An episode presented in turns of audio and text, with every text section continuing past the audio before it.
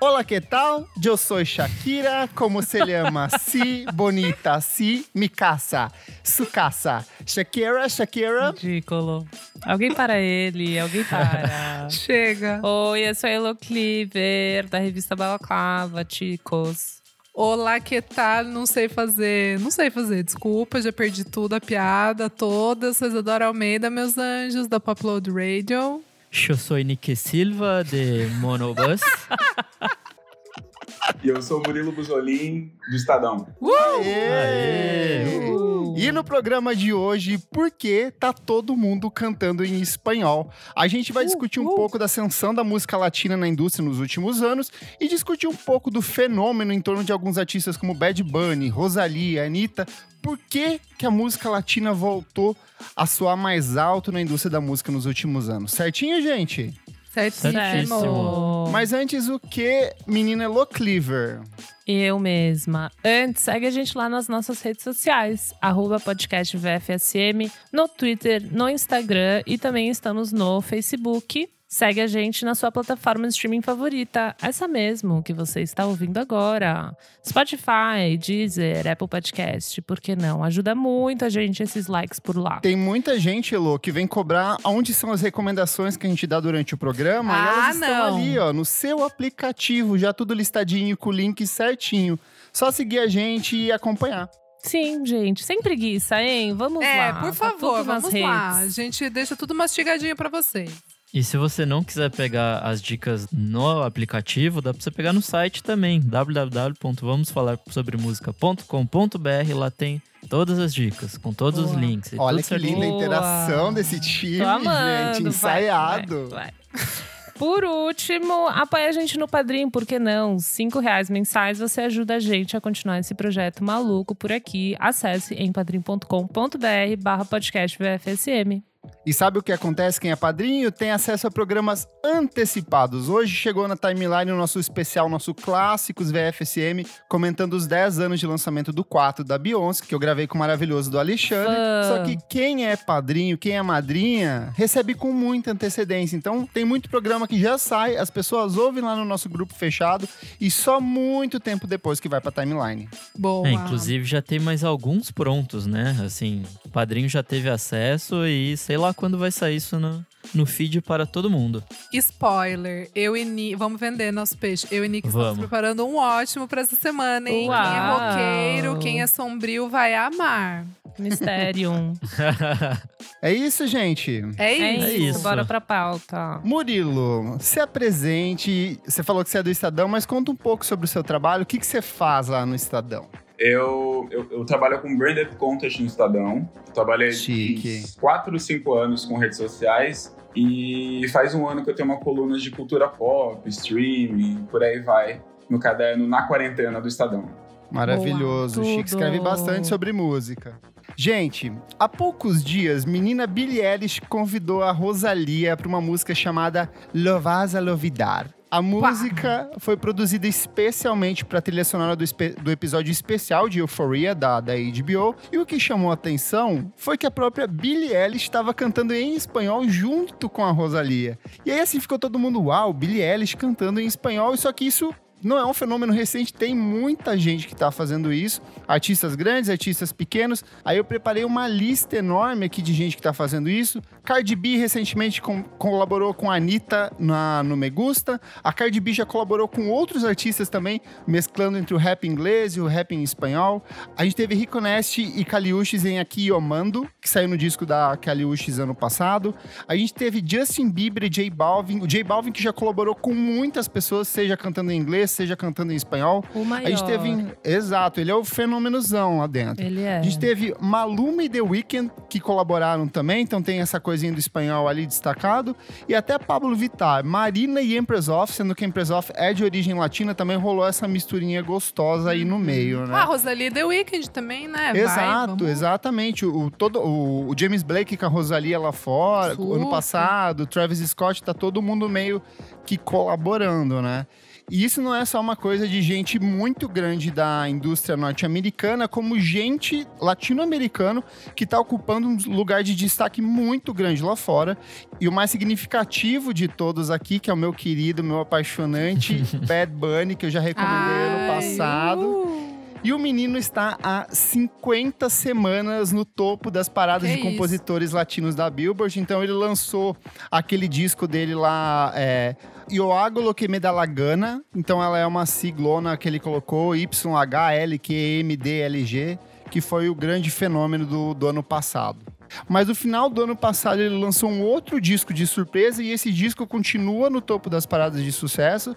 E por sinal, o Bad Bunny foi o artista mais que teve o disco mais ouvido mundialmente em 2020, segundo o levantamento do Spotify. Então assim, o mundo inteiro está de fato, ou pelo menos o mundo que consome Spotify, está de fato parando para mundo ouvir ocidental. música latina. É, o mundo ocidental, né?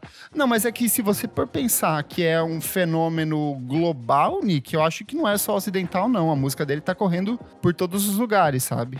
Não, o que eu digo é que, sei lá, tipo, o, Oriente, eu acho que tem um rolê à parte, assim, mas eu acho que não, não é o, o, o tópico de hoje. Então, Entendi. mas, de É, fato, verdade. O mundo, de fato, tá ouvindo, assim, as latinidades e isso é legal pra caramba. Sim. E para além da questão da música pop, desses grandes astros, dessas grandes estrelas donos das paradas de sucesso, na cena alternativa a gente também tem um fortalecimento de diversos artistas que já tinham uma carreira antes, mas que voltaram ainda mais fortes, dominando o topo das principais listas ano passado de melhores álbuns de 2020, os grandes lançamentos até do começo desse ano. Então a gente vai ter Arca, a gente vai ter Lido Pimenta, a gente vai ter Ela Minus, a gente vai ter Relado Negro. Então assim, é um espalhamento muito grande, não é só restrito à música pop, não é só restrito à cena alternativa.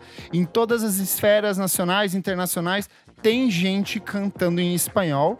E aí eu quero entender de vocês, qual que é a relação de vocês com esse, esse ressurgimento da música latina, se vocês consomem, como que vocês têm encarado isso. Murilo, nosso convidado querido, como tem sido isso pra você? Já tá aprendendo a falar espanhol? Só aqui nesse podcast eu aprendi, né? é só, é só abertura.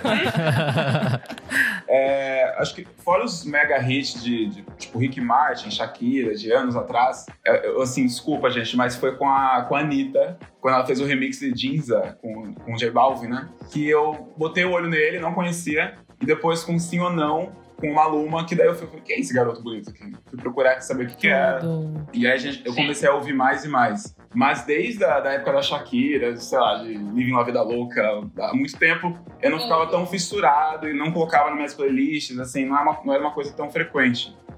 Desse recente boom foi, foi nessa época, se não me engano foi 2017, né, que a, que a Anitta fez esse remix. 2016, 2017. Mas lá no Isso. passado, lá no passado, música latina, eu lembro, até contei com o Kleber na, na DM. É eu verdade, essa "Nossa, história é boa. mas na minha época de, de colégio, é, eu não sei a idade de vocês, eu tenho 29. Eu lembro que música latina, meu primeiro contato foi, na época, a- a- o colégio era dividido entre pessoas que gostam de RBD e pessoas que gostam de High School Musical. eu, eu, eu não Tem gostava, eu não amava RBD. o High School Musical, mas eu gostava mais. Meu Deus. E aí, eu não sei, Total, eu eu não sei se é uma cultura do interior de São Paulo, que eu vim de lá, mas o pessoal era, meio que levava a música latina, o espanhol, como uma coisa que não era legal. Pra eles não era legal. Tipo assim, o legal era Hum. gostar do inglês do High School Musical. Então essa coisa é Aham. babaca, né? Ah, eu vou discordar, porque RBD foi um fenômeno absurdo no Brasil. Tá no. Se você pegar o histórico de listas de vendagens de disco nos últimos 20 anos, RBD tá no top 10, assim, entre os artistas que mais venderam aqui no Brasil. Mas então não é era uma, uma coisa... meio, sei lá, pelo menos meio nichadinha. A galera que gostava, gostava muito. E até na minha Uhum. escola era meio. Isso. Tipo, ah, eu não gosto Meio porque é zoado. espanhol, sabe? Não sei se era da, É. da, do- da- da minha bolha ali da escola, mas eu lembro que, que rolava essa paradinha meio, meio estranha, meio escrota. né? Mas Meio escroto, Do- é ah, ó, ó, Murilo, eu sou do interior também, de São Paulo, tá tudo certo. É que assim, eu já, desde, sei lá, dos 11 eu ouço rockzinho ali e tal. Então, o RBD. Britânica. Britânia. fr- From Filha do UK. Filha, é, Isadora Gallagher. Não, tipo assim, nunca. Eu juro, eu não sei o que aconteceu, mas eu nem sabia o que, que era RBD, assim. Eu, eu sabia que era uma novela. Aham. Eu sabia É que que era uma a gente novela. era mais velho, Não- né? É, não, a mas o Murilo tem velho. 29. Eu, eu vou, faz- eu vou É fazer verdade. 29 agora. Eu, eu não sei o que aconteceu, mas é uma coisa que foi meio desprendida. Assim, acho que eu já tava no meu iPod, ele baixando só os From UK ali. Isa, o seu caderno Te lado. Libra era do Julian Casablancas. Então Era, eu fiz a capa, de- eu vou te mandar a foto. É sério, eu comprei era Passou o azul, papel nada, contact passei o depois. papel- Ex- Aê, Lozinha, é isso É mesmo. nóis. É nóis, minha irmã. Não, mas é isso, acho que RBD. Mas a RBD virou meio que uma facção, né? Tipo, a galera. Virou. Tipo Ah, assim, é a galera tinha pulseira. Daí depois que. Eu tenho uma prima que é três anos ou quatro anos mais nova, ela gostava. E aí, tipo, as amigas tinham pulseira, caderno. E aí que eu comecei a falar, Anaí. caramba. Exato, daí que. Daí foi, né? Tanto que agora, esses da, amigos da, da minha época, né? Teve a live deles, eles fizeram uma reunion esses, esses dias, né? Ah, E foi um sim, sim. O comentário era só RBD Foi. também. Foi um surto. Então é uma coisa O forte. RBD foi o Sandy Júnior dos anos 10 ali, não foi? Foi, Foi, E foi daí teve a versão brasileira que foi grande também, com o Chay, a Sofia Abraão. Nossa, é verdade. Uau. É sério? Existiu uma versão brasileira. Era, Existiu. Sim, e era isso que E- o Murilo era fã. Ah, sério? Eu fiquei chocado o dia que eu descobri que o Chai Suede veio do RBD. Do RBD. Uau, Cara, não sabia. e posso falar uma coisa? A- eu, tra- eu trabalhei na MTV da Abril, né? E aquela coisa lá da porta, assim, quando é restart, beleza. O dia que foi o RBD BR, que eu servi água pra Sofia Abraão, assim, vocês não estão entendendo. Teve que fechar a rua. Era Nossa, muito gente. grande. O brasileiro também passava na Record, né? Passava. Gigantesco, Ou era Record ou Band? gigantesco. Não sabia disso. Era Record, acho que era na É? Record. Mas enfim, pra ilustrar que o negócio pegou e até brasileiro fez versão. É isso. Sim. Elozinha, você que é nossa representante aqui das musicalidades latinas, qual que é a sua relação com essa nova leva que tá rolando nos últimos anos? Eu tô ouvindo muito, assim, recentemente. Quando eu era muito jovem, eu não ouvia coisas em espanhol. Hoje eu acho um absurdo, né? Eu nem tive aula direito de espanhol na escola. Brasil, o único país aqui da América do Sul, né, que não fala e nós é burrão, nem aprendemos direito. Mas eu comecei a ouvir, acho que primeiro por causa de bandas de rock, assim. Acho que o Eu Matou, assim, Polícia Motorizada, sabe? eu comecei Sim, a ouvi ouvir. muito. Ouvi Morta. muito. Eu ouvi muito, eu ouvi muito, eu adorava. E daí, pra música pop, acho que a minha, minha droga, assim, de início foi a Caliutes, pesado, porque ela fazia as duas versões, né? Então, Sim. ela fazia essa parada até meio antiga, né? Tipo, é engraçado, assim, as músicas meio anos 60, de você fazer duas versões. Ela fazia a versão em inglês e a versão em espanhol. Então, Tyrant, por exemplo, tem a versão tirano, né? Então ela Sim. fazia isso e daí depois que eu gostava da inglês, eu fui ouvir a espanhol e achei mó babado também. Acho que muda um pouco, né, o, a, o storytelling, assim, fica meio diferente. Uhum. Você sente um pouco, às vezes, mais a pessoa quando ela canta na. na é que ela, ela é bilíngue true, assim, né? Mas Uhum. foi interessante ouvir em espanhol. E daí ela lançou o disco que tinha. O Isolation, né? Você tá falando O Isolation com o 2018. Exoplaneta, que daí eu falei, bom, é isso, acabou, tipo, perfeito. Sobre Não, isso. É sobre isso, é em espanhol, tipo. Na cara, mesma hora, o jeans apertou, você ficou com um É. bundão, a unha cresceu. O bundão eu já brincão. tenho, eu só coloquei uma jeans. Meteu um salto pá. ali. Uma crop top e uma Ah. tatuagem de um tigre na minha, na minha barriguinha. Não, mas assim. Mas é lógico Eita, que quando eu cres, crescendo, é, enfim, eu sou super tipo escola privada São Paulo. Tinha essas brisas de tipo ir pra balada, tá tocando pitbull. Então, Uhum. assim, isso é muito É, isso verdadeiro. Isso é Mas verdadeiro. era- Isso é verdadeiro. Pitbull. É que o Pitbull é tão, sei lá, Pitbull. Eu esqueci dele. É universal. É Ah, universal. não, Eu Eu acho que isso é um começo da galera. Acho que pra mim, eu vejo como um começo da galera, tipo.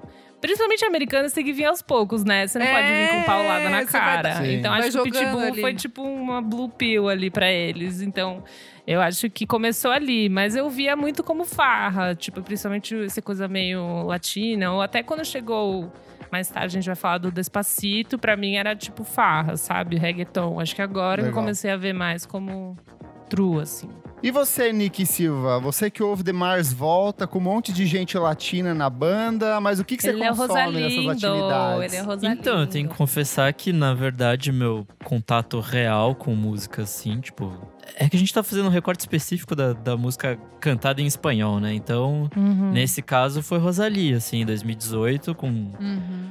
com El o disco dela, que é absurdamente maravilhoso. E aí, Só a uma partir correção, daí... Nick. El mal querer. Ai, meu Deus do céu. E aí foi, foi a partir daí que eu meio que abri a cabeça, assim, porque muitos desses movimentos, sei lá, tipo, final dos anos 2000, com Pitbull e Shakira e todas essas paradas, pra mim passou batido. É, toda a, linha do reggaeton pra mim passou batido. E aí agora, com esse trap latino, eu tô começando a me abrir um pouco mais.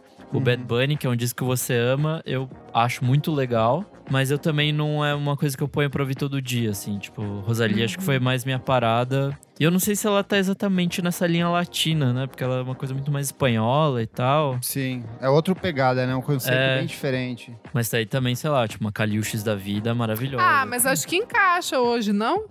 É, é, é que ela faz Eu é, acho que ela se moldou ao próximas, mercado né? norte-americano, É, né? Também acho. Nos singles, assim, nos singles mais recentes. Principalmente no- nos feats dela, tem muita Sim. parceria que é muito calcado no trap latino, no reggaeton, um pouquinho. Então, acho que.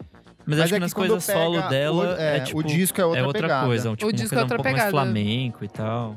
Sim, tem razão. E vocês, Ita? Então, tô, tá, tava pensando aqui, né? Assim, de ouvir true, true língua espanhola, pra mim é o guincho 2010, assim. Uhum. Tipo, true heavy user, Sim. assim. É, é, é o guincho. Daí, Kali, é, Rosalinda, super também, pesado, pesado. Mas das latinidades, assim, tava, tava pensando que em 2000 ali, tudo, né? Os Pitbull, tá tudo certo. Isso aí a gente já falou. Mas, aquele álbum da Christina Aguilera em 2000...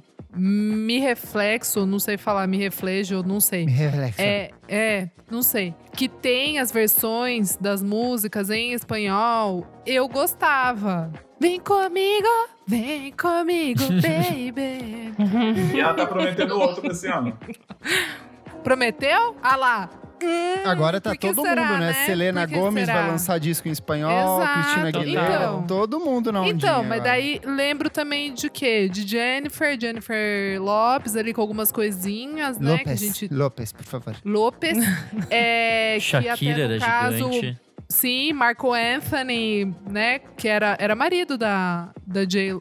Né? Marido, namorado? Da J-Lo.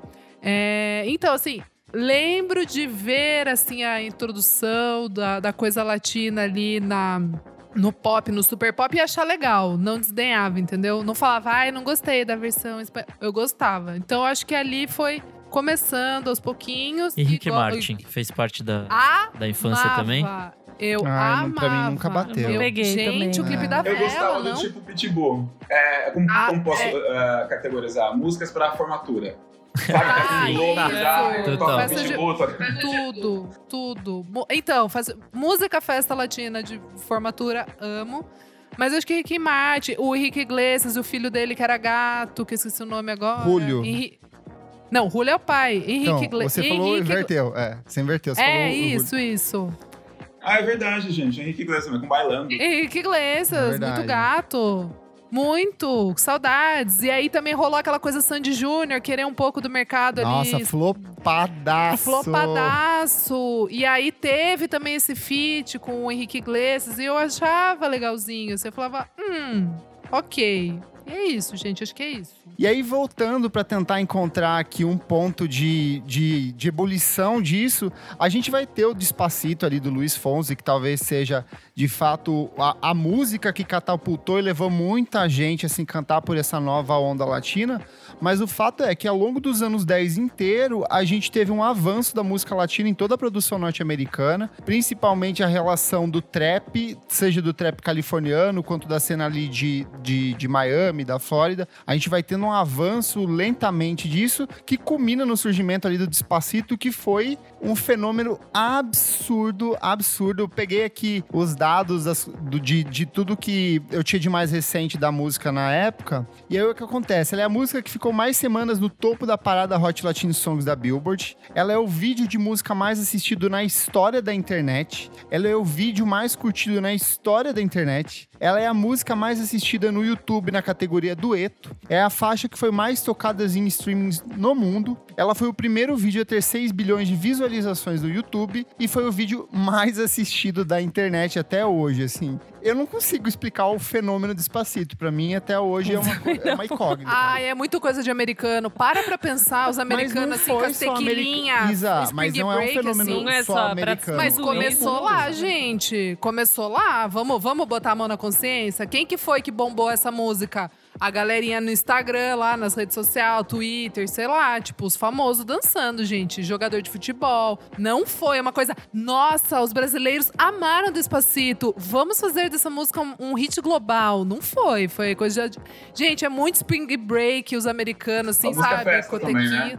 Mas É acho que muito. pegou o hype. O Justin Bieber, se não me engano, ele tava no auge dele naquela época, né?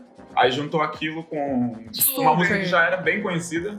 Não, mas vamos lá. A música já era muito grande antes Já, mesmo do já, Justin já. Bieber chegar. Já. O Justin Já, Bieber por que, que por ele sinal, entrou lá, né? não sabia da letra. Ele não sabe da letra. Ele não ente- Até hoje ele não sabe o que ele fez. Ele só foi lá, cantou as coisas e foi embora, sabe? Tipo, ele nem sabe o que rolou. Tem Eles vídeo só jogaram no meio. música. Sim, é, é, deu até polêmica depois, né?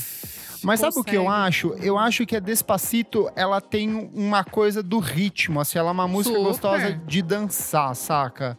Ela tem essa coisa da latinidade, que é uma coisa que invariavelmente atrai, pra, porque é, ainda que você não saiba a letra, você não entenda o que tá rolando ali, ela é uma música essencialmente sobre sexo, sobre transar devagarinho, tipo Despacito, devagarinho. ela é uma música que ela tem uma batida, uma levada que gruda na cabeça, não tem?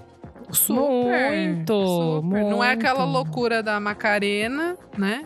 Tipo de, de ficar dançando assim. Sabe aquela coisa que você precisa fazer a coreografia? que- Ai, meu Deus. Mas Despacito eu acho que tem essa coisinha do. É bem isso Do que eu falei, gente. ali, é o né? Spring Break ali, aquela paquerada, aqueles altão, sabe? Os americanos assim se. Hum, e aí. Com o sucesso Despacito. Eu tinha esquecido disso, mas é, a, a procura por turismo em Porto Rico aumentou 45% Aumentou. naquela época. É verdade. Gente, claro É que coisa, sim. é uma música. É foda. Aumentou claro o é número demais. de pessoas inscritas em cursos de idioma em espanhol, aumentou a visita a Porto Rico, tipo, ele recuperou a parte da Tudo. economia de Porto Rico, Luiz então teve tipo, um impacto é global. Mas, mas sabe uma coisa? Na época tinha muitos artistas também, é, grandes artistas, é, mergulhando nessa pegadinha, nesse trapzinho latino. Você vai ter o Drake com Hotline Bling, que é exatamente uma batidinha, tipo, latina, sabe? Aquela, aquela coisinha da, da remexidinha. O Antai da Rihanna vai ter várias músicas que tem uma pegadinha um pouco mais latina. Mas é, é, o, o Despacito antes, né? É meio Não, que abriu a Despacito porteira. É 2017. Esses artistas já É vinham 2017? antes. É. O Despacito, pra mim, é o que fecha o reggaeton. Pra depois a entrada do próprio Ah, Eu achei do que era trap latino. antes. Sim. Tipo, é Nessa tô timeline aí na minha A cabeça. gente tem a, a década de 10 inteira, a gente vai ter Beyoncé, a gente vai ter Drake, a gente vai ter Rihanna, todo mundo de um jeitinho ou de outro pegando elementos de música latina. Então, Despacito é meio que o, o, tipo, a, Consoli- cereja- é, a né? consolidação disso, né? Eu acho que a Rihanna com Work, eu lembro que eu falei pro meu irmão que ia virar a chave que o próximo ia ser funk carioca. Tipo, sabe? Aham. Por, esse apelo do Caribe, que nem, tipo, reggae, enfim, várias, né? Calypso, tipo, Harry Belafonte, 1950, rei do Calypso, Estados Unidos, disco mais vendido da história, aquela coisa. Aí, tipo, chega agora nos 2010 ali, Rihanna com, tipo, é, né? Tipo, reggaeton ali, aquela coisa. E aí todo mundo embarca e começa a ver também que a música é um pouco mais, é, né? Tipo, o, o BPM, assim, sabe? Tipo, pouco mais mais cadenciado, mais, mais gostosinho ali. É, exato. Daí que eu. Música de boate. Daí eu acho que Sim. a galera entrou na, na brisa. E aí, no meio disso tudo, a gente tem também um fenômeno muito importante que foi é, a eleição do Donald Trump. Ah, ele virou presidente dos Estados Unidos. Então, trazer a música latina para dentro dos trabalhos dos artistas virou um ato meio que político. Então, vários artistas grandes começam a trazer gente mexicana, porto-riquenha, toda a galera assim da América Latina, América do Sul, pra de um jeito ou de outro gravar, nem que seja um trechinho ou pegar uma, fazer um remix com participação, porque teve de fato esse desejo de, de, de bater de frente contra o governo do Donald Trump, que era essencialmente xenofóbico e que se elegeu em cima de propostas que justamente excluíam essas comunidades latinas, né? É, todo aquele rolê do Build the Wall lá de separatismo. Separatismo não, mas tipo, de não inclusão e tal. Uhum. Eu acho que de fato, toda, toda esses, essa ascensão que rolou foi uma resposta a isso, assim, faz muito sentido. Eu não, eu não tinha visto assim até então. Ah, é uma afronta. Acho que tem um lado também. Tem, acho que tem muitos lados nisso, né? Eu, tipo, eu, sou, eu odeio Estados Unidos, né? Sempre critico. Mas acho que tem muita, muita questão de grana nisso. Acho que eles entenderam que era todo um mercado ali. Sei lá, Miami, por exemplo, é um, uma cidade que é composta de 70% né, de latinos. Tipo, é uma coisa que. É, já, assim, no sentido dos americanos build the wall, tipo, já foi. Tipo, desiste, já foi, sabe? Não, não tem como, não tem volta, assim. E então, acho que tem uma questão de grana ali deles perceberem, o mercado perceber que ele fazer isso era, tipo, gira muito dinheiro, assim. É muita, muitas pessoas e você consegue entrar em todos esses outros países da América do Sul que meio que todo mundo era meio foda-se e perceberam que bomba, na verdade, porque são pessoas uhum. que têm acesso à internet, Spotify, consomem, são uma galera que gosta e os Estados Unidos já tem essa grana de ficar bombando rádio, sabe? Latina, Sim. de ficar tocando as músicas deles. Então era meio que você pegar uma parada e você produzir para você daí comercializar e fazer ainda mais dinheiro, né? Tipo, eles.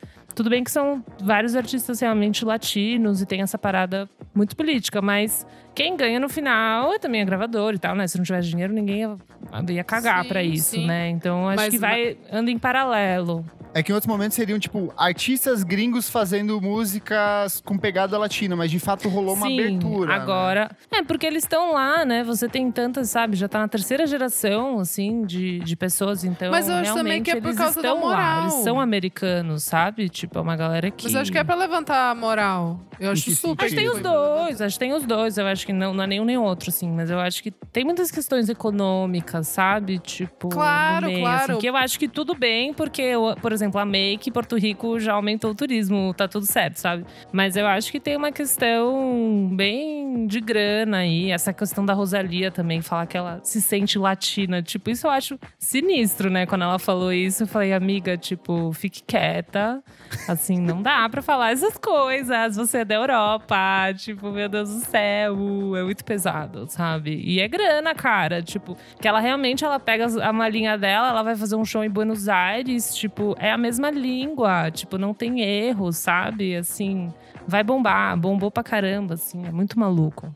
Só que eu ia falar que sim, mercado e tal, mas eu acho que o mercado olhou exatamente por causa desse momento ridículo que os Estados Unidos estava vendo, estava vivendo, que tava todo mundo com essa moral, tipo, acabada, né? Quem era descendente de, de, dos países latinos e tal, e que tava lá, tava todo mundo assim, muito acabado por dentro. Como que você levanta? Com cultura. Se sentindo sufocado, Como? né?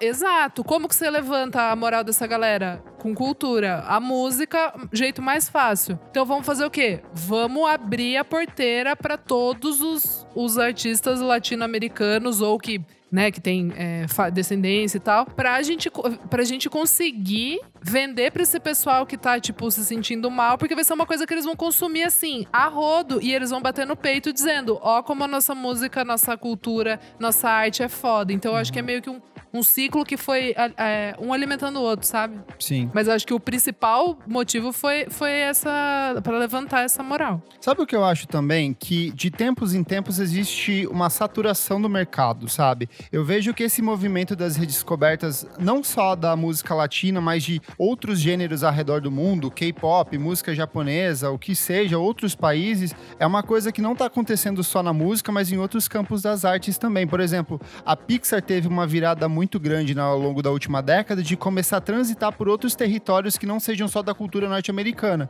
Então você vai ter, por exemplo, filmes como Viva, você vai ter filmes da Disney, por exemplo, Moana, então você vai pegar outras culturas, porque de fato eu acho que chega uma hora que satura, sabe? Não tem mais Sim. o que fazer em cima da mesma temática, do mesmo tipo de gente branca consumindo o mesmo tipo de, de fonte criativa. Então é, é, é uma necessidade de se renovar que é até natural, sabe? E só, e só uma coisa que eu, que eu esqueci de falar, que era uma coisa que eu até tinha anotado. Eu acho que as redes sociais ajudaram as pessoas a verem que elas têm outras pessoas iguais a elas, sabe assim? Tipo, o povo latino meio que falou: ah, você também, ah, você também gosta disso, ah, você também, ah, tá, você também parece comigo. Então eu acho que as redes sociais for, foi meio que um catalisador também, tipo, de Instagram, de curtir os, os artistas e meio que criar essas comunidades, assim. O pessoal começou a ver, cara, mas a gente tem um bom número aqui, sabe?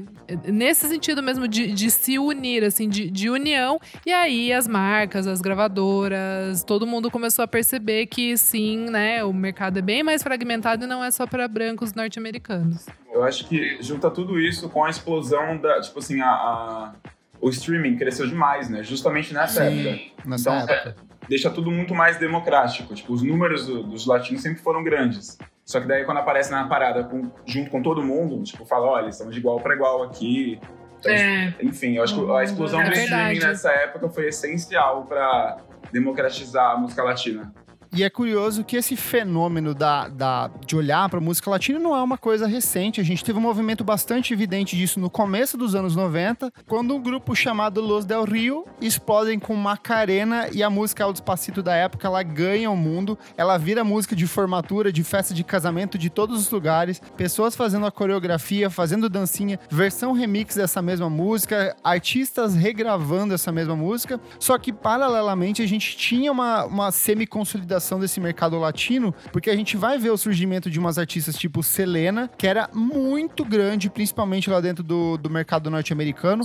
Ela morre, se eu não me engano, ela é assassinada, se eu não me engano, em 1995, por aí. E aí ela meio que abre de um jeito ou de outro as portas para outras artistas como Shakira e tinha a própria Gloria Stephens, que ela é do final dos anos 80, mas ela cresce muito nos anos 90 e ela domina assim todo o mercado, principalmente sul-americano, mas ela consegue penetrar um pouco nos Estados Unidos também. E principalmente a Super. Shakira, a Jennifer Lopes, ela, ela- elas vão, elas saem desse mercado latino um pouco porque elas abandonam o idioma em espanhol pra cantar em inglês, mas elas conseguem abocanhar uma parte desse mercado, né? É, e na real, acho que dá pra voltar muito mais. Nos anos 40 tinha a salsa, que era gigante nos Estados Unidos. Aí depois vai ter, tipo, o jazz afro-cubano nos anos 50. Então meio que sempre tinha al- alguma coisinha, assim, que os Estados Unidos estava roubando de latinidade, assim.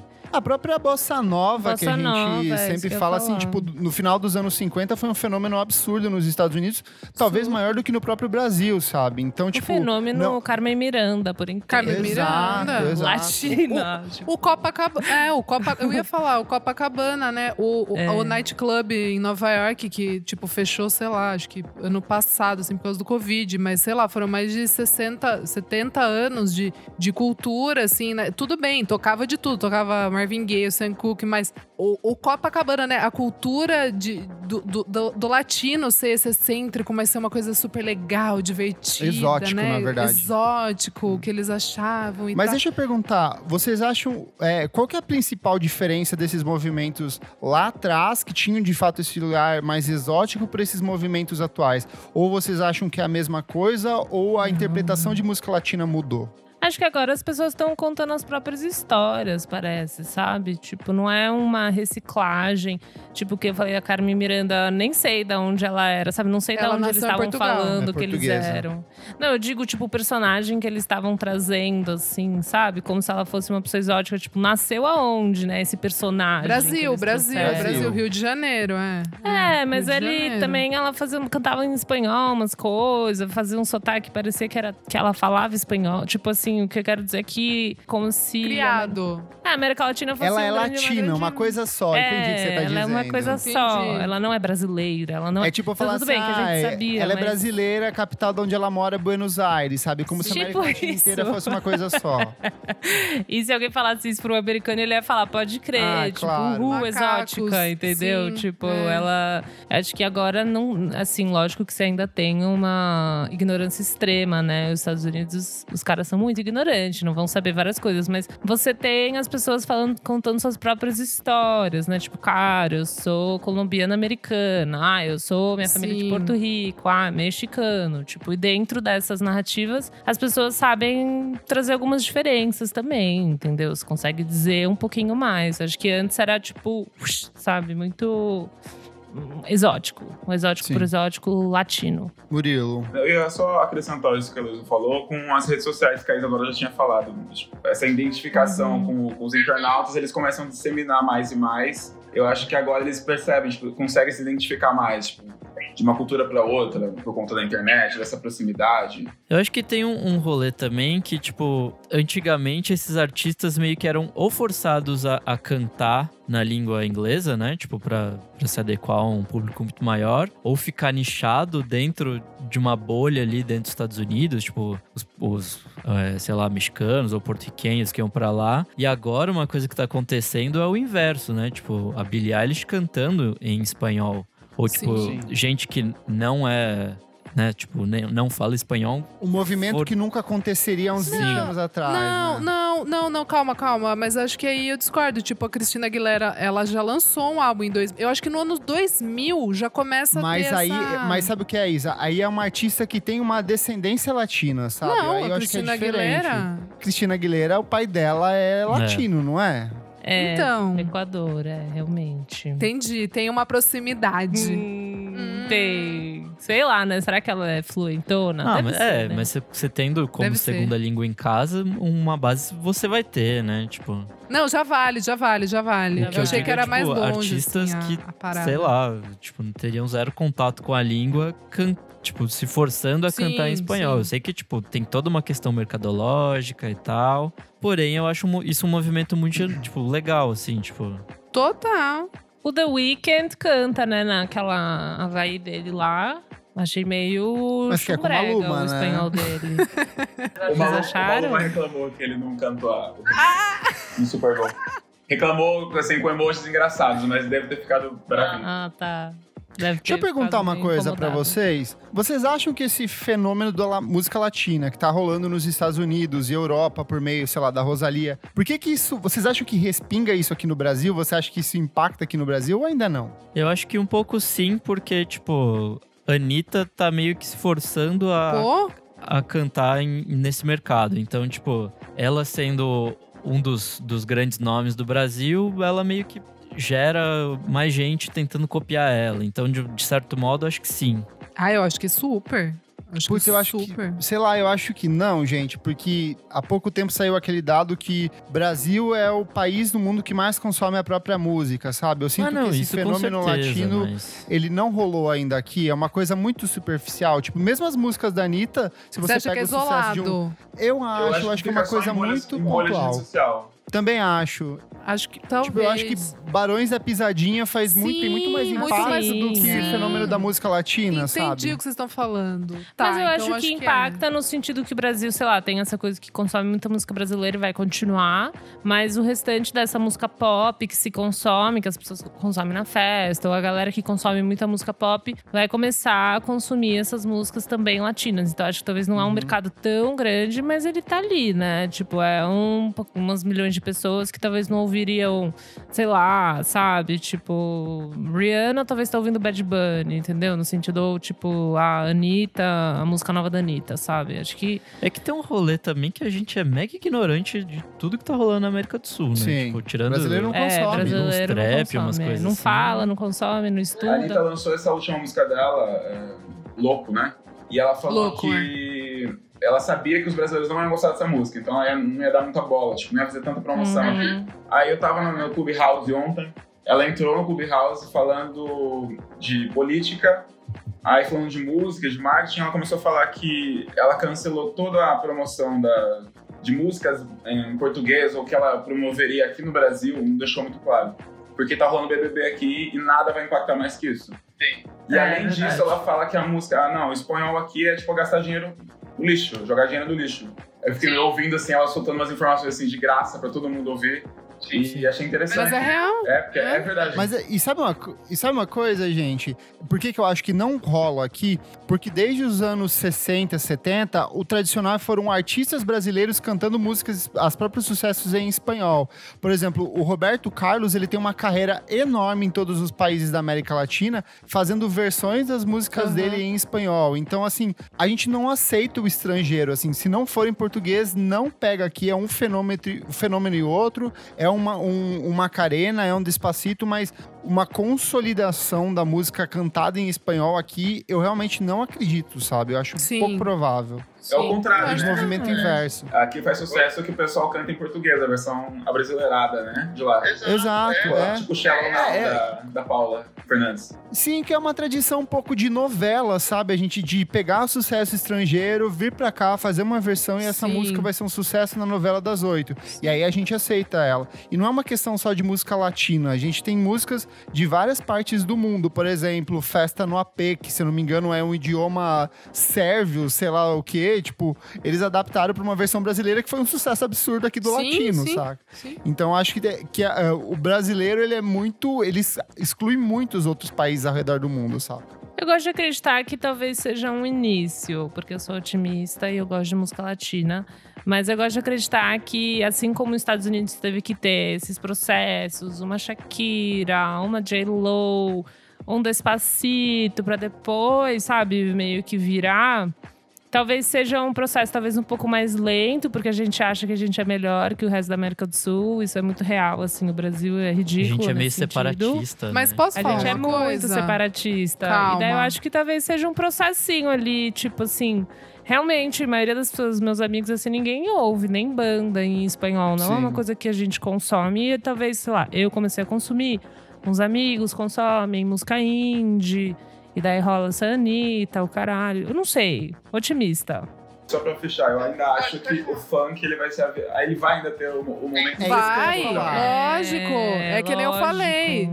Vai, Pra mim são duas aí, coisas. é. A gente precisa de um funk em espanhol e a gente precisa de um axé em espanhol. Uau. Então, mas posso falar uma realizar coisa? essas duas, muda o mindset do mercado. Mas vocês tão- mas vocês estão falando que a gente não, né, que a gente música latina e tal. Eu acho que o norte e o nordeste do Brasil, como tá lá em cima, perto do Caribe, muita coisa desceu pra- pra esses lugares, como o a- Calypso Hum, mesmo, a entendi. guitarrada. Tá entendendo o que eu tô falando? A gente A se gente incorporou esses elementos, só que do nosso jeito. Exato, só que do nosso jeito. E a gente construiu o Lacrou, brega, amiga, o você, tecnobre... olha, você é uma antropologia em forma de... Não, eu tô pensando pelo mapa Tô falando mesmo. sério, É, amiga, eu tô falando Eu- sério. Eu tô pensando pelo mapa. E, e qual outro país que tá perto da gente? Tipo, Uruguai, por exemplo. Daí é a música do sul, que daí é um Sim. outro tipo de latinidade. Que, que, assim, não é nada a ver com, com a música do Nossa, México. entendeu? Hermano Viana, Tal. por que choras? Trabalhou, fez livros, Isadora veio aqui, ó, dois minutos de podcast, quebrou a charada aqui. Mas eu acho que é. E, e muito pela língua mesmo. A gente, a gente consegue pegar o elemento rítmico, mas a gente não se desfaz da nossa. Da É, nossa... a cúmbia, por exemplo, que toca cúmbia, tipo, o Pará total. inteiro, o Amazonas inteiro, assim. Exato! Carimbó. arrocha, tudo isso, é. Carimbó, tudo, gente. Eu, tava fazendo uma pesquisa, sei lá, o no reggae passado. com Armandinho, exato.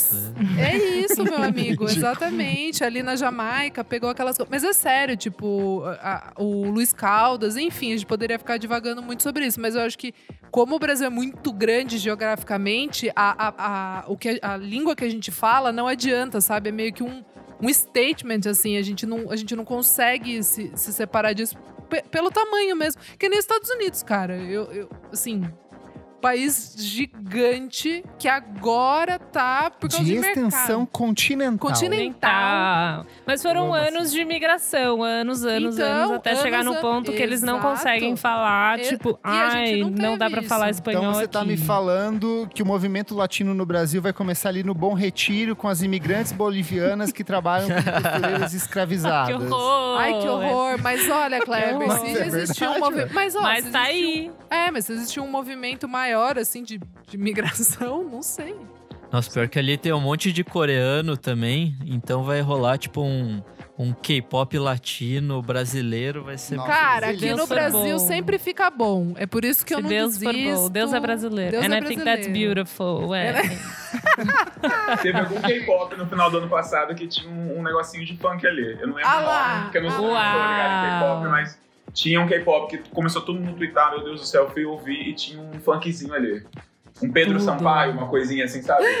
Amo. Sim. Pronto, é isso. Gente, pra fechar, qual que é o futuro da música latina? Essa música latina de fato cantada em espanhol? Vocês acham que vai mais algum tempo aí ou tende a morrer pelos próximos anos? Murilo, Eu acho que não, não vai morrer, no caso, não é uma modinha, não, não vai passar, é uma coisa que vai ficar e vai se fortificar cada vez mais, porque o streaming só cresce. Eu vou botar, eu vou botar na, na tecla de novo do streaming, O streaming só Boa. cresce, ele só se populariza. Os números aqui no Brasil mesmo de streaming é, são absurdos, né? São maiores que do Reino Unido. Sim. Uau. E não sei porque eu falei do Brasil, mas eu me empolguei aqui com, o streaming. Uma ponta ou outra. Mas eu acho que cada vez mais os artistas vão querer se apropriar, os artistas latinos vão querer se apropriar dessa cultura latina. É, a- gente, esses dias eu fui ver, tipo assim, um post da Kylie Jenner, totalmente Rosalia.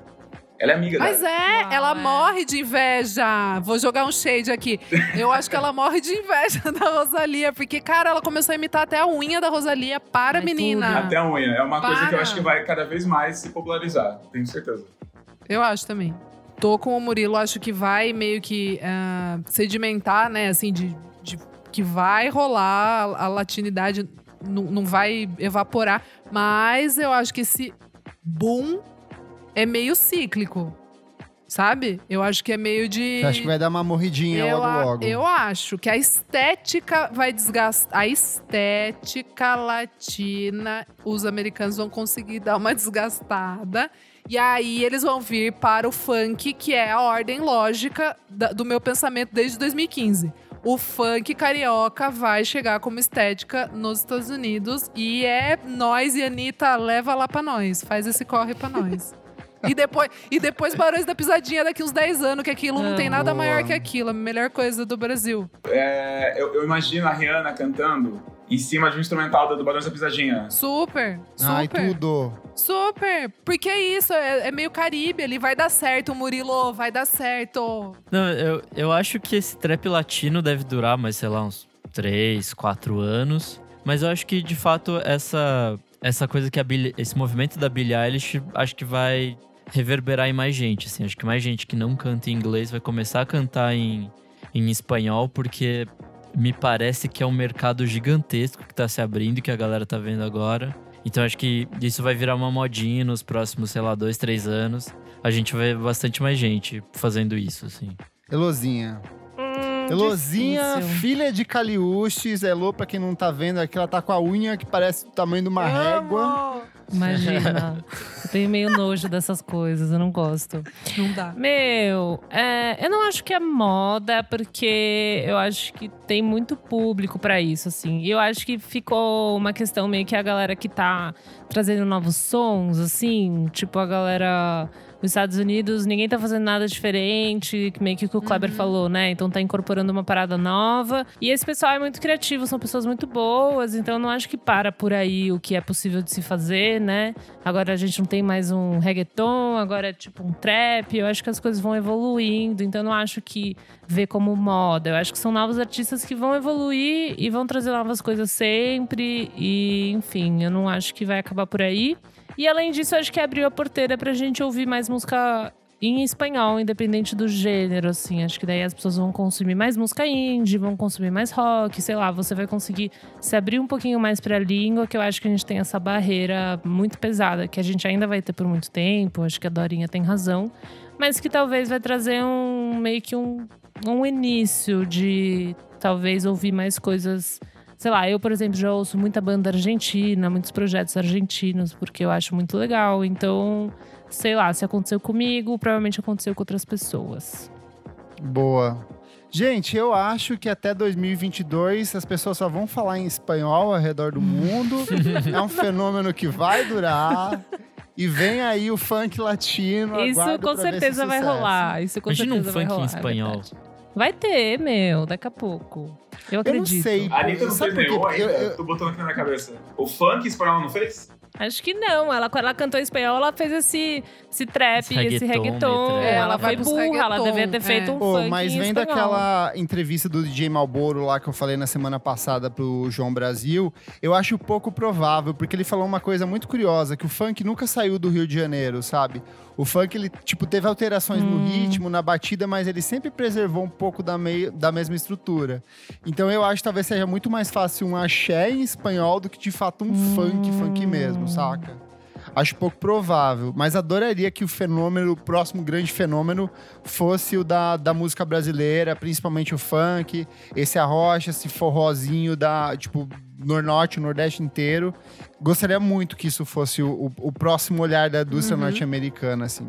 Vamos ver, vamos Amém, acompanhar. amém. Vamos Só o tempo acompanhar. dirá. Então é isso, gente. Fechamos aqui a discussão. Você que está nos ouvindo, conta pra gente o que, que você acha desse fenômeno todo da música latina. É passageiro ou não? Você gosta? Você consome? Você vai pro quê? Pro lado mais alternativo? Você é a arca, a paneleira conceitual que fala em espanhol?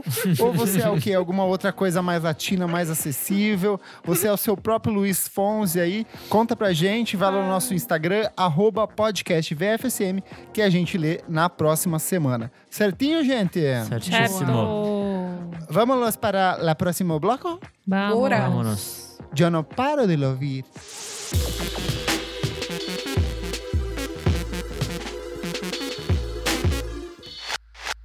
Anjos, estamos começando o nosso segundo bloco. Não paro de ouvir. Nick, o que, que é esse bloquinho? Nesse bloco a gente dá dicas de coisas recentes que a gente ouviu há pouco tempo e a gente não para de ouvir. Boa. Murilo, convidado lindo, o que, que você traz pra gente? Gente, não sei se vocês conhecem, mas eu vou falar aqui sobre o single novo da Victoria Monet. Ai, Ai, adoro! sim. eu, eu catequizei, eu catequizei essa turma aqui. Olha só. Perfeita. Ela lançou um single chamado Fuck, que é Friend You Can Keep. É maravilhoso, é maravilhoso. Só ouçam. Abre um vinhozinho, ouça. Uh! É uma vibe meio caliuxa, você vai ficar meio assim com a calça apertada e tal. Ela é tudo. Ah lá! Ih, Uau! Já gostamos, hein? Tô lá, hein? Ela, ela, ela, é, ela é tudo. A gente ficou assim. Compositora, né, Compositora. amores? A Ariana Grande fez É. uma carreira ali, não foi à toa. Uau! Que tudo, amei. Bom, é Amei. isso. Quem Melhor vai dica. agora, Luzinha? Eu vou, eu vou. Porque eu vou falar uma coisa que o Kleber recomendou e eu fui ouvir. Ai, já sei. Começa com V. Sim! É, ai, sabia. Bom, foi, eu fui ouvir, não sei, tô roubando do Kleber talvez, mas foda-se. Foi ouvir um disquinho novo. das- Vaguinho. Que? Vanessa Jackson. Ai, coitada, ela Ah, nem tá, sabe quem é, vai. Vanessa Camargo. Chama Van Jazz. Ai, é tudo! anjas, tudo. Roubei também a sua, Nick. Nossa, assim, é maravilhoso esse É disco. boa. Puta que pariu. Irmãs. Irmãs maravilhosas. Nigerianas, nigerianas. nascidas em Logos. E, enfim, cresceram na Califórnia e elas fazem um R&B meio 90s, umas horas tem umas coisas meio trapzinha. Eu achei muito gostoso, bem a cara de todo mundo aqui pra ouvir. É, Gosta de Chloe and Hale? Ouve, que é uma Ouça. delícia. Ouvirei já. Gostei da. Ô, gay, eu, eu recomendei no meu Instagram desde sexta-feira. Eu tô todo dia repostando essas garras. tá- É muito Ele bom. falou, ouve, ouve, ouve, ouve. Daí eu fui ouvir, eu fui na casa da Isabela e hoje ela estava ouvindo. Todo mundo pegou sua Ela dica, me mandou mensagem falando que gostou. Ela amou também. E é isso, tem que entrar nada, no caso. Então, eu amei. Você quer falar mais, Kleber? Você vai, você vai dar essa dica também? Elas têm um disco que é de 2019, se eu não me engano. É um disco 2018, muito gostoso. o Silk 2018, Canvas. né? Isso, disco muito gostoso. Elas vão pra essa pegada R&B, mas elas transitam bastante pro entre gêneros. Elas participaram do último disco do Keitranada, por isso que ele participa agora do disco delas, assim. E na verdade não é um disco, é um EP, se eu não me engano. São, mas aí entra naquela discussão de Hum, o que é ai. álbum, o que é EP, porque passa de 30 EPzão, minutos. disquinho. Mas é uma delícia, assim, vozes perfeitas, a estética delas é sempre muito boa, as Muito. capas dos singles são todas muito gostosas, muito bonitas. Vale muito ouvir. Essa coisa meio Chloe and Hale que você dá, tipo, uma dançadinha com seus ombros, assim, dá uma puladinha. Eu gostei muito disso. Eu adoro essas músicas. São perfeitas pra ouvir sem parar, assim. Você bota no repeat. Hum. Pra mim é tipo Boa. uma TLC, só que produzida ou pelo Keitranada ou pelo Steve Lacy. Que é essa Uau, coisinha, tipo, É. mais repaginada, mais pra hoje em dia, assim. Maravilhoso. Elas amam, tipo, a Lia, TLC, Destiny Child. Você vê, tipo, a essência de todas essas meninas incríveis dos anos 90 e 2000 ali no trabalho delas. Turo. Amei demais. Nick, qual que é a sua diquinha? Bom, já que uma dica já foi cortada, eu vou com Uhul. Píncaro, com um delírio madrepérola. Achei super Lindo, gostoso. lindo, lindo. Descasso do Roger Valença, que também escreve pro Monkey Bus. Teve uma, uma banda, o Anagra Claudic, que eu amo e já falei pra caralho aqui. Enfim, esse disco é a, primeira, o primeiro lançamento dele solo, né? Tem ele, a Mari Popovic, que é a, a namorada dele. E o, Filha da Silvia. o Elmaro Motoki, que... É o Mário Motoki, que é da Ludov. É. Cara, eu, eu já tô acompanhando esse projeto há, há um tempinho, né? E assim, é, é muito bom, assim, é muito legal ver, ver todo o rolê dele. Ele tava morando em, em Portugal enquanto ele compunha esse disco, então acho que algumas das situações refletidas nesse disco tem a ver com isso, mas também é uma coisa muito pessoal dele, assim, acho que coisas pós-Onagra e, e toda, toda essa questão, assim. Mas são letras muito bonitas, assim, são muito pessoais. É, o estilo acho que é tipo um folkzinho, tem algumas coisinhas É. um pouco mais experimentais, assim, tipo alguns sons Eu acho que é o Bon diferentes. Iver ali do disco de 2011, pra mim. Sim, faz sentido. Essa mescla do folk com sintetizador, textura, ruído por trás, assim, é bem essa pegada. É, mas acho que ele é muito menos atmosférico, assim, ele é muito menos tipo, pesado. O Bon Iver, eu acho É mais que pé tem no um- chão, mais é. pé no chão. é, assim, Então, por isso que é o Bon Iver de 2011, É, porque é. a pira dele é no álbum seguinte, no 22 A Million. De 2011 ele tá equilibrado, ele usa o sintetizadorzinho de base, mas o violãozinho quem fala mais alto. É, enfim, cara, muito bom. É, uma das músicas que eu mais gosto é a Lençóis de Algodão, maravilhosíssima. E é isso, sim. é, eu não vou ficar muito mais puxando o saco do Roger aqui, porque ele ouve o programa, então tá, tá de bom tamanho. Mas é, é um puta disco, de verdade, assim, tipo, muito bom mesmo. Klebs, o que, que você traz? Vou começar com a música nova da Jadsa, maravilhosa. A música se chama A Ginga do Negô. Arrasou. A música abre passagem para o primeiro álbum de estúdio da carreira dela, que se chama Olho de Vidro. O trabalho vai ter distribuição da Balaclava, contou com o suporte da, do edital Natura Musical. Música lindíssima, a voz dela sempre perfeita e tem uma vibe assim muito forte de Itamar Assunção, tem Jars Macalé, tem Marco Ribas, tem aquele tiquinho de Cássia Eller que a gente já falou que, que a Uhum. Jadsa tem desse jeito dela de interpretar as músicas. Então tô muito ansioso pro disco. Eu acho ela uma das minhas apostas pra música brasileira daqui pros próximos anos. Eu acho ela sensacional. De discos, a gente teve algumas coisas bem interessantes no último final de semana. O que eu não paro de ouvir mesmo é o novo da The Weather Station, Ignorance. Muito bonito. Discaço. Amigo, eu ouvi, achei legal. Veio muita gente me perguntar por que, que esse disco tá sendo tão bem avaliado lá fora. Ele tá com um monte de 9 enfileirado, tá com um monte de 100 enfileirado. E aí é o seguinte, a, a Tamara Lindman, que é a grande realizadora desse projeto, ela é uma cantora e compositora canadense e ela passou toda a última década fazendo uns discos muito mais de folk, mais minimalistas, mais atmosféricos. E nesse é o primeiro álbum que ela investe, tipo, numa banda. Então você vai ter sopro, arranjo de corda, você vai ter toda uma instrumentação por trás. Tem o Owen Pallet, que já falei que, que era o colaborador do, do Arcade Fire, que também toca com ela. Violinista E as fodaço. letras, violinista foda. Então ele é um disco que tem uma estrutura instrumental muito boa. E as letras desse disco, ela vai pra uma coisa um pouco mais política, só que ela sempre volta pra uma pegada romântica. Então, assim, o disco lá fora foi mega abraçado. Eu acho que ele talvez não dialogue tanto com o que a gente consome aqui no Brasil. É uma coisa bem americanizada, mas é um disco muito gostoso. Evoca Sharon Van Teen, evoca The War on Drugs, evoca Destroyer. É um disco que quanto mais eu ouço, assim, eu gosto, gosto bastante. Então, vai com calma, mergulha com calminha ali que você vai gostar desse disco. E aí, outra coisa que me chamou muito a atenção foi que a Lego, sim, a Lego, a marca de brinquedos, lançou o primeiro disco da carreira deles. Uau. E na verdade é um álbum de ASMR, de white noise. são três horas de duração, acho que são umas seis faixas, onde você fica ouvindo sonzinhos de pessoas brincando com Lego. E é uma delícia para quem gosta de se concentrar ouvindo esses barulhinhos. Serve tanto para dormir quanto para focar no trabalho. Boa. E você, Dorinha? Oi, gente, eu tenho aqui. Então, bom, vamos lá. A primeira, já que vocês falaram da Van Jazz, eu vou falar de um single da Kito, que é uma DJ produtora. Muito boa! Puta que pariu. É, tem muito, participação da Van Jazz e do Channel 3. É, quem gosta de S.D. Lewis, tá com o play. E aí, eu vou para os meus. Pra, pra minha outra turminha britânica, né? Que a gente tem que contemplar Ai, aqui. já sei e gosto muito. Ah, claro que sim, né? Black Country New Road com For the First Delícia. Time. Jazz torto, alternativo bizarro. É.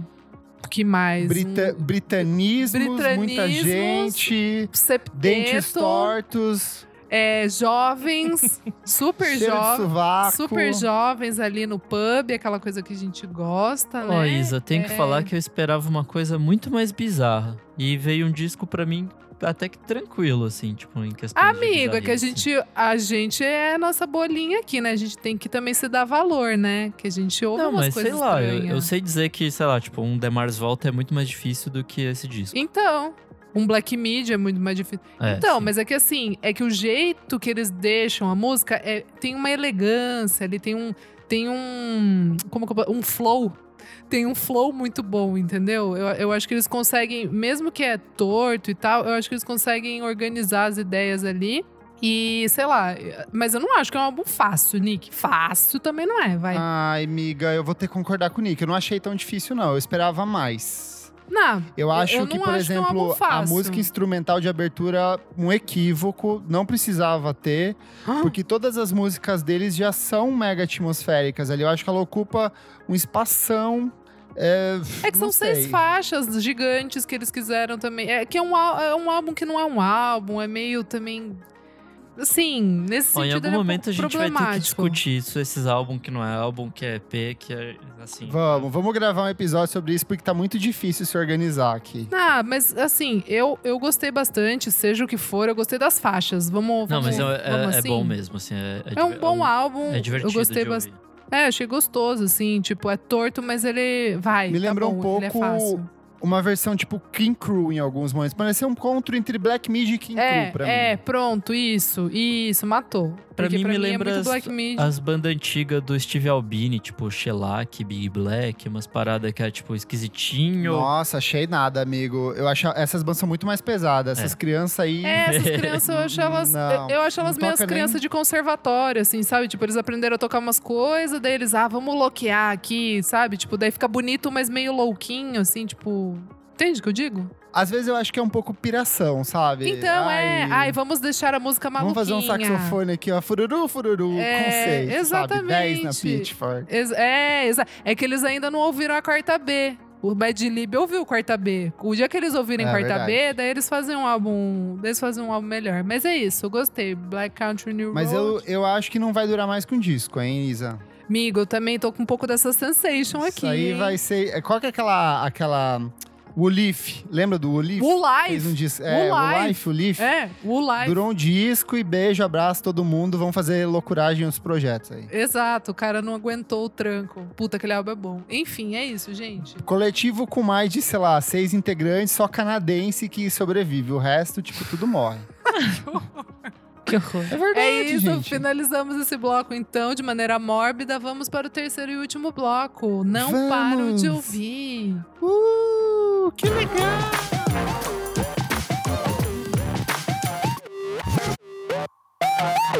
Chegamos no último bloco, não paro de ouvir. Elô, o que, que é esse bloco? Nesse bloco, a gente recomenda coisinhas, músicas, discos, livros, séries que a gente não para de ouvir, não precisa ser recente. Uma coisa que você gosta. E Murilo, qual que é a sua dica? É, eu vou continuar vendendo peixe aqui da Vitória Monet, porque eu achei que ela, ela não fosse conhecida, Tudo. mas ela é conhecida, mas eu ia indicar o EP dela, o Jaguar, do ano passado. Não é di... Mas isso é disco, não é, É disco? É, é, não, EP. É EP. Pra gente, Ou é mixtape? Ah, ela É, vendeu então. como EP, eu vou falar EP. tá certo. Tá. Mas não é mini álbum? Ah, amor de Deus, é EP. Foda-se. Tem oito músicas, eu acho. Conjunto de músicas. Conjunto de Delicioso. músicas, ela, é ela precisa de mais atenção, mas vocês já conhecem aqui. Espero que quem não conheça possa ouvir Vitória Monet. Ajude ela a pagar as fraldas do filho dela. E também vamos celebrar aqui os 12 anos do disco da Lily Allen, It's Not Me, It's You. Verdade! Completou 12 anos semana passada. As Um marco, um marco do pop. Você era uma poquinha. Amei. Você era uma POC Lily Aller? Um pouquinho, mas não era assim. de- depois de um tempo eu, eu, eu ouvi mais. E aí eu fiquei apaixonado só que depois. A Elô tem cara de quem, sei lá, usava vestido e tênis. Eu? É você. Eu super usava vestido de tênis. É eu Eu super muito também, por ela. cara. Eu usava também. Nossa, eu o ouvi ela lá. desde Pra quem não o- lembra, ela inventou um country com Not Ela inventou Verdade. super. Super. É, The Fair, né? É? It's Eu ouvi desde o primeiro, eu era viciada. Usava Nike Dunk com vestido só porque Cara, eu, usava. eu até hoje não superei os looks de 22. Eu acho assim. O clipe, Maravilhoso. sabe? Ela com o cabelinho curto também ali, meio triste. Pra mim, o primeiro CD não, não, não tem como superar, assim. É, tipo, também Smile, todo aquele É, rolê o primeiro ali. CD é muito bom. Pra mim, é um dos, da- dos últimos 20 anos, é um dos melhores discos de música pop, assim. Nossa, eu muito, tive muito bom. dificuldade de aceitar esse disco em 2009, assim, sei lá. Eu acho que eu tava numa Sério? outra. É, eu tava, acho que numa outra pegada, mas hoje eu, eu sou apaixonado por Eu ele. assim, amava acho todos Ah, os foi assim singles, também, não foi de cara, assim. Eu gostei, ficava meio de lado, depois eu ouvi. Eu acho que é por causa da capa. Eu acho a capa horrível. Eu acho muito Ai, mais. eu não acho Nossa, tão. Eu acho real, eu muito acho que anos ela- 2000. Eu acho Eu muitos acho anos ok. 2000. Eu gostava muito Não do clipe de. The Fear e. nossa, Amo! Eu achava um amo. acontecimento. É, são os meus favoritos. Nossa, assim, que disco também. gostoso. É bom demais. Boa. É, Isa, e você? Gente, eu vou trazer aqui um doc. Eu não sei se alguém já falou, tá no Fala Netflix. que eu te não, digo. Eu não tinha visto ainda. É Grass is Greener, que fala sobre, sobre a maconha, os movimentos da Não. música, como que ela influenciou e tal. Achei super legal. O nome em português é um nome meio estranho, é baseado em fatos. É, baseado Irreais? raciais. É, Tá. mas é, tipo, não tem nada a ver com a. Eu sabe pensei assim, que havia tipo- uma piada com baseado e maconha, mas. Ah, baseado em fatos. É, não, Ah. é que, tipo, se você. Quando você assistir, até que faz sentido, mas é que o nome em inglês, né? Grass is greener. Então, vamos, Melhor. vamos com o nome original. É, eu achei bem legal, conta meio que a história da, da, da cannabis, marihuana. É, ao longo, Ervinha do né, demônio? Ao longo dos anos e como que influenciou na música, cultura, daí chega também é, mais eh, tipo sociocultural, movimentos políticos, articulações Estados Unidos contra também os negros, que daí queriam é, criminalizar, enfim. Ela vai desdobrando, mas tem a parte musical ali que é muito interessante de ver que eu nunca tinha parado pra, pra prestar atenção, tipo, numas letras de jazz, assim, que super falam, tipo, jive e, e, tipo, que eles querem fumar. E, enfim, não vou ficar dando muito spoiler, mas é muito legal, achei muito legal. Kleber, e você? Vamos lá. Eu vou começar com o acontecimento mais recente, que é o menino The Weeknd no Super Bowl. Turo! No Eu gostei bastante, gostei de verdade da apresentação. É, a parte que entra ali no campo, com todas as pessoas Tudo. dançando junto com Tudo. ele, Blinding Lights, a hora que começa o sintetizadorzinho do Blinding Lights, eu falo assim, ok, valeu os 7 milhões de dólares que você investiu nisso, assim. Vi muita gente falando mal, ele teve a pior audiência dos últimos 12 anos. Uau! É, tipo, Mas acho que é Mas na pandemia, verdade, não? não, então, o que acontece? Nos últimos anos, todos os artistas estão tendo uma audiência baixista, tecnicamente baixa. Se eu não me engano, ele teve uma audiência de 100 mil espectadores, alguma coisa no tipo. Só que ano Nossa. passado, com a Jennifer Lopes e com a Shakira. Não, foi Jennifer Lopes. Acho que foi. É, Foi? Acho que foi, Shakira. Elas tiveram, tipo, 103 mil. Então, assim, não, f- ou Ah, 103 tá. milhões. Eu não lembro agora. Milhões. Ele teve 100 milhões. Então, assim, é, não é um fracasso de forma alguma. Mas eu vi muita gente criticando a escolha do repertório. Eu achei ótimo. Eu acho que ele Nossa, foi... eu amei o Ele- repertório. eu achei uma a escolha- do Halftime Show depende muito do jogo, né? Do clima do jogo. É, Sim, mas necessariamente sim, por é. conta do The Weeknd. sim, Sim. sim. Mas de forma, eu achei assim, muito bom. A direção da apresentação foi do Daniel Lopatan, do Neutrix Point Never, que trabalhou com ele na produção do disco. Então acho legal ver esse cara que é mega indie, estranho, esquizofrênico, que a gente acompanhou a década passada inteira, trabalhando num dos maiores espetá- espetáculos da música, Uhum. tipo, do planeta, saca? Sim. Então eu gostei, gostei bastante. Acho que vale a pena assistir 14 minutinhos ali, em que o, o menino Abel mostra a que veio. Vou recomendar também um disco, que eu já tô com ele aqui há bastante tempo, salvo na minha listinha, que é May East, que é Remota Batucada de 1985. Ele foi um disco que saiu ano passado finalmente em todas as plataformas de streaming. Ele é um clássico da música brasileira dos anos 80. A May ela é, ela é integ- ex-integrante do Gangue 90 e as Absurdetes, então ela é uma das pioneiras da New Wave aqui no Brasil. E ela lançou esse disco em 1985 e ele é uma delícia. Ele é uma mistura tipo de, de David Bowie da fase Berlim com New Wave, com música tropical brasileira. Ela faz uma mistureba de, de, coisas assim muito vanguardistas e é um disco que ele continua muito atual. Ele tem um pouco de problemas no sentido de que ela é uma mulher branca se apropriando de elementos indígenas, principalmente na estética do trabalho, mas eu acho que os temas que ela aborda ao longo do álbum e toda a construção estética, o impacto desse disco na época, a forma como ele reverberou em outros trabalhos lançados depois, ele é um disco bem interessante e é muito bom para você mergulhar nessa produção brasileira dos anos 80. Ele não é tão bobinho, tão é, quanto tipo Kid Abelha e outras pessoas que faziam essa new wave na época, então vale bastante ouvir. Mas a minha última recomendação, e com foco na menina Isadora, é a atual temporada de RuPaul's Drag Race UK. Tudo. Gente, eu quero muito. Tá na minha lista, Miga, vou assistir. Você vai amar, porque, tipo Sim. assim, as queens que elas selecionaram são excelentes e de cara elas fazem uma homenagem às personagens gays icônicos da cultura inglesa. Então Ah. Ai, vai ter Fred Deus. Mercury, vai ter David Bowie, vai ter muita gente legal que elas vão reinterpretar nos figurinos delas. E pra quem tá, então, assim, saturado de Big Brother, é um reality show que tá muito Eu. gostoso de assistir. Eu vou, eu vou Tanto a nessa. versão UK quanto a versão é, norte-americana.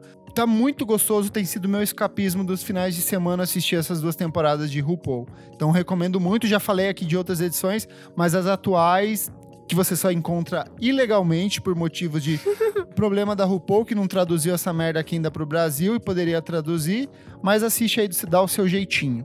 Elô, sua vez. Qual que é a sua dica? E bora! Bom, a primeira dica, eu tenho duas dicas. Uma é história, outro é só honrando o meu anjo Christopher Plummer, que faleceu semana passada. Para quem sabe, eu sou muito fã de A Noviça Rebelde. Para quem ouviu o nosso Novicer. episódio de musicais, sabe disso. Eternamente, Captain Von Trapp no meu coração. Ele também ganhou um Oscar pelo papel dele em Beginners, que também é um filme muito bom. Ele foi o homem mais velho a ganhar um Oscar. Então faleceu, muito fofo, já tinha 91 anos, tá tudo bem, mas mesmo assim, gente, só pra honrar, pois amo. Super. Segundamente, uma historinha, no caso, porque eu comecei a ouvir um disco e eu entrei em dois dias num vortex de ficar pesquisando e eu entrei assim, várias coisas, enfim. O meu namorado me mandou uma música, ele sempre coloca pra tocar no carro também, uma música e um disco que é a minha recomendação. Muito bom o disco que chama Sabor a Mi, de Heidi Gourmet, com o trio Los Panchos. Eu acho que a gente já falou do trio Los Panchos aqui. Falou? Eu também queria trazer. Não? Não, sei, né? Não lembro. Não, Não lembro, sei, não- mas ok. X. Enfim, eu queria trazer porque é um disco cantado em espanhol. Eles são. Enfim, toda vez que eu ouvia, eu achava que era uma galera, tipo, mexicana, das antigas pipipi. Eu falei, nossa, vou recomendar isso, tudo a ver com a pauta. Fui pesquisar. Não são mexicanos. Bom, são, mas não são. Todo mundo nasceu em Nova York. A Eide Gourmet é uma história muito interessante. Ela nasceu em Nova York em- nos anos 20. E ela é bilíngue. Eu fiquei, meu, por que ela fala espanhol? E, na verdade, a família dela é da Península Ibérica, uma parte. A outra parte é judeus libaneses. E eles falam essa língua chamada ladino. Que é muito parecido com o espanhol. Gente, Mas é uma coisa judeu-espanhol, assim, que é vem do espanhol antigo que vem do latim. Então, assim, ela não falava espanhol, mas ela falava ladino dela, foi estudar e tal. Ela virou tradutora para espanhol também. E, mas eu achei muito maluca essa história. E depois, no final, ela casou com esse cara chamado Steve Lawrence. E eles eram um duo musical, faziam umas musiquinhas tipo Frank Sinatra, bem anos 60, assim, aquela coisa de auditório.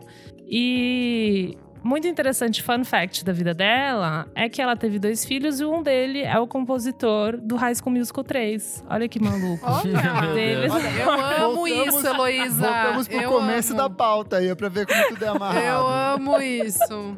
Não, foi muito bom que eu fiquei pesquisando assim, né, só achei essas informações. Ele fez High School Musical 3 e American Pie 2, muito bom. E daí ela é uma dessas, ela cantou, fez esse dueto com. Dueto não, né? Porque são quatro, mas com esse grupo. E eles, Los Panchos, eu falei, bom, eles são, né? Mexicanos, sei lá, não são. São de Nova York, mas são de família. Então, dois são de família mexicana, um é de Porto Rico.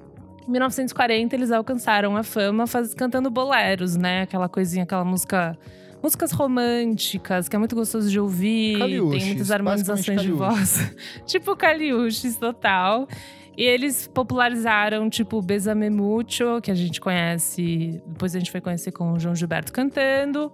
Muito interessante. Daí eu fui, entrei no Vo- Vortex Pesado, descobri que essa música Sabor a ela foi escrita pelo Álvaro Carrilho, que é um homem mexicano. E ele é tipo um Adonira Barbosa mexicano, sabe? Tipo, o songbook dele, ele escreveu 300 músicas, pá, tipo um Gershwin, todo mundo conhece lá, ele é um ícone. Mas que rolou uma coisa meio que as músicas deles foram, dele foram altamente regravadas e aparentemente ele não ganhou muito no processo, sabe? Tipo, ele. Alguém fez muito dinheiro em cima dele, assim. Sim. daí Eu achei isso mó Um bad. clássico. E ele é um homem que chamam de mestiço, né? Que ele é branco e indígena. Então eu achei isso, assim, bem político. Amiga, quanta coisa. Amiga, Em uma eu história dois só? dias de Vortex. Um e daí o fun fact eu dele. amo. Eu o fun me fact desconstruiu dele. tanto nessa fala que eu vou virar um átomo aqui, gente. Uh! Não, porque eu amei. Eu tava assim, gente, é cantada em espanhol, não pode ser. E todo mundo nasceu em Nova York, daí eu fui, eu fui entrando na brisa pesado. Essa música Sabor a Mi, quando vocês ouvirem, você vai entender porque é maravilhosa. E daí esse Álvaro Carrilho escreveu e ela foi muito traduzida. Daí o segundo fun fact é que ela foi cantada pelo Charles Manson. Tem uma versão do Charles Meu Manson cantando a Deus! música dele na internet. Ai, não merece em isso. inglês. Pai do eu Marilyn Manson. Isso. Exato. Ele não merece. Do Marilyn Manson, que também foi É cancelado. tão escroto quanto, né? Gente, olha tudo. Olha o que um CD rendeu de Elo, eu pesquisa. amo isso, Eu na juro. minha casa. Árvore, árvore genealógica. Mas quem escreveu? Mas quem foi? E daí foi isso. Enfim, tudo isso pra dizer. Sabor a Mi, uma- um disco cantado por Idi Gourmet e Los Panchos. Tem várias versões na internet, mas esse disco é realmente muito lindo, está dentro da pauta, a música cantada em espanhol. E no caso, sim, moram nos Estados Unidos, mas fizeram um disco lindíssimo, muito emocionante. E é isso! Sabor a O Mi, meu que depois Talk. vai ganhar uma versão italiana, que é Per Amore, gravada pela Suzana Vieira no Faustão. É isso. Per amore. Juro que se eu pesquisasse mais, eu juro, depois de tudo isso, depois do High School Musical, eu falei, cara, tudo é possível, tudo é possível. Não, E juro. você, menino Nick, o que, que você traz aí? Bom, eu vou, eu vou com duas dicas pra continuar na pauta. O primeiro é um jazz afro-cubano dos anos 50, já que a gente citou aqui rapidinho. Ali na, na época, teve o Mário Balsa, que foi um puta cara que, tipo, meio que trouxe esse jazz afro-cubano pro, pro Harlem ali, pro, pra Nova York. Que Nova York na época era a, a casa do jazz, né? Mas aí, o, se eu não me engano, era parente dele, era um cara chamado Machito. Eu não sei se eu já cheguei a comentar aqui. Mas ele lançou em 57 um disco chamado Kenya, que é maravilhoso, assim. Tipo, é, é- talvez seja essa coisa meio idealizada que a gente tem de, de música latina, de ser totalmente divertido e bora festa. Mas de fato é, assim. Então é. Vale muito a pena. E minha segunda dica é um documentário, é Rompan Tudo, da Netflix. Foi, Ah, sim. foi traduzido como Quebrem Tudo, a história do rock latino. Eu assisti só o primeiro episódio ainda, mas eu já saquei que, assim, a gente é muito ignorante de tudo que rola ao nosso redor, assim. Tipo, de todas as bandas citadas, eu conheci o Spinetta, assim, e é isso. Tipo, que era um, um puta cara, um puta compositor é, argentino, assim. E de resto eu não, não conhecia ninguém. Mas eles falam de muito, tipo, de, de bandas de rock da Argentina, do México, é, um pouco da Colômbia. Então é um panorama interessante, assim, de tudo que rolou desde os dos anos, sei lá, 50, 60 até. Acho que ele para mais ou menos nos anos 90 ali. É, não tem nada, de, acho que, de música brasileira, então é um bom mergulho pra pra quem, assim como eu, não conhece nada de, de rock latino. Então tem bastante banda legal e muita coisa que foi, tipo. Tem uma banda que, sei lá, tipo, John Lennon falou: caralho, esses caras são bons, sabe? Tipo. Então. Vale a pena mergulhar nisso também. E é isso. Boa. Vamos ler rapidinho os recadinhos referentes à última edição do nosso programa. Estamos velhos demais para o hyperpop? Ô Murilo, você consome o hyperpop ou você acha que é só uma paneleira maluca? Ou consome só o super pop? Não consumo, não, não, não consigo. Hoje não, hoje hoje não. não, Não Fara, consigo, mora não longe. Nem uma Charlie XX ali não vai? É, eu, eu consegui com ela até, eu acho que o, o Vroom Vroom. Depois ali ficou meio difícil pra mim. Passou. É, aquela música que tem a Pablo, tem um monte de gente ali, é uma palha. Nossa, não, I got it, I got it, I got it, I got it, I got it, I got it. eu não consigo, gente. Peço desculpas que vão me atacar. Imagina. Isso, KA. O Brasil está unido contra uma pessoa só e ela vai sair semana que vem, se Deus quiser. Vamos lá, vamos ler aqui, ó. Comentário do Bruve97. Amei. O que eu vejo de hyperpop da Sofia menos é que ele pode ser entendido como uma desconstrução da música pop. Todas as músicas com batidas repetidas de música pop são de coisas não usadas antes, mas com o mesmo intuito do pop radiofônico, te fazer dançar. Eu acho que a revolução dela tá aí, além de toda a barulheira com muita pretensão e sentido. Tá bom. Temos o DJ Catatal, falou: Eu estou muito velho, no caso. Mas isso não quer dizer que eu não esteja interessado no que rola no, hyper, no hyperpop. Adoro ver novas gerações produzindo, o que conversa com a sua própria geração. Eu que lute para entender. Assinado, tiozinho do Lollapalooza. Amém. Boa. Olha, cara, é, comentário do Iagueras, ele falou assim: não tinha gostado do Pop 2 da Charlie quando saiu. Ontem fui ouvir de novo por causa de vocês e achei muito massa. Olha só. Tudo! Raíssa Galve falou: muito bom o app. Na minha cabeça, MIA é a raiz disso tudo com o Maia. Que bom que citaram na pauta. Ícone Bom. visionário. Arrasou. E o último aqui, comentário do P. Abad, ele falou: toda manhã eu levanto o ouvido o 800dB Cloud para dar aquela animada, que é uma das músicas mais surtadas do Meu Deus. 100 Gags. Meu Na verdade, é uma, sei lá, Força. é a gravação de alguém tendo uma convulsão, só que com autotune, assim, por cima para dar aquela amenizada. Então é basicamente isso. É, Murilo, dá suas redes sociais aí onde as pessoas te encontram, podem te seguir, seu Instagram, todas as suas redes sociais. Fica à vontade aí. Todas as minhas redes sociais é Muri- arroba Murilo Busolin. É, B-U, é Bussolin, escreve. B-U-S-O-L. Mussolini. Mussolini, eu também pensei. Murilo nisso. Bussolin. em Boa. todas. Até no, no Clubhouse, que agora eu me rendi a isso. Amo. Ai, nossa, sem paciência pra ficar Hoje ouvindo. não. Early falar, adopter gente. Hoje- pesado. É. Early Hoje não. Eu sou arroba KleberFac no Twitter e no Instagram, dicas diárias de música todos os dias pela manhã para você começar o seu dia inspirado, triste, animado ou conhecer músicas novas totalmente aleatórias. Chique. Eu sou arroba Elocliver no Insta e no Twitter. E também arroba Revista Balaclava lá no Instagram. Já já tem revista nova. Nos assine para receber na sua casa. Um beijo. É verdade. Eu assino duas vezes. Por que, você assina duas vezes? Vai receber eu duas assino. revistas. Exato. Bom, eu sou arroba Almeida Dora no Instagram e Almeida Dora Underline no Twitter. Não, e, gente, quem quiser, vai lá, veneno.live, meu programa de rádio Alone Together, que tá rolando. Essa semana eu falei com o Fabiano do Nascimento. Papo Chique! Muito legal. Olha só. Muito legal, Ah! gente. Turou. Vai, vai, vai estar lá, hein? Quem É quiser. o primeiro programa sem nuvem. voz, ele só se comunica pelo violão.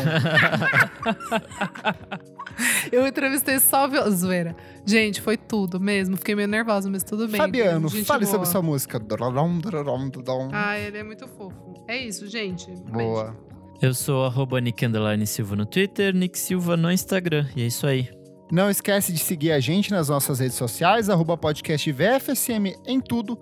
Assine a gente na sua plataforma de streaming favorita. E se sobrar aquele dinheirinho, porque eu sei que sobra, porque sempre sobra, você investe na gente cinco reais por mês.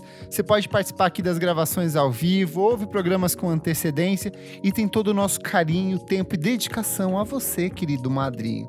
Muito obrigado pela sua audiência e ao som de Macarena, a gente se despede. Até a próxima edição do programa. Dália tu corpo, alegria, Macarena. Ele não é corpo, alegria, Macarena. Dália tu corpo, alegria, Macarena. E Macarena. Ridículo.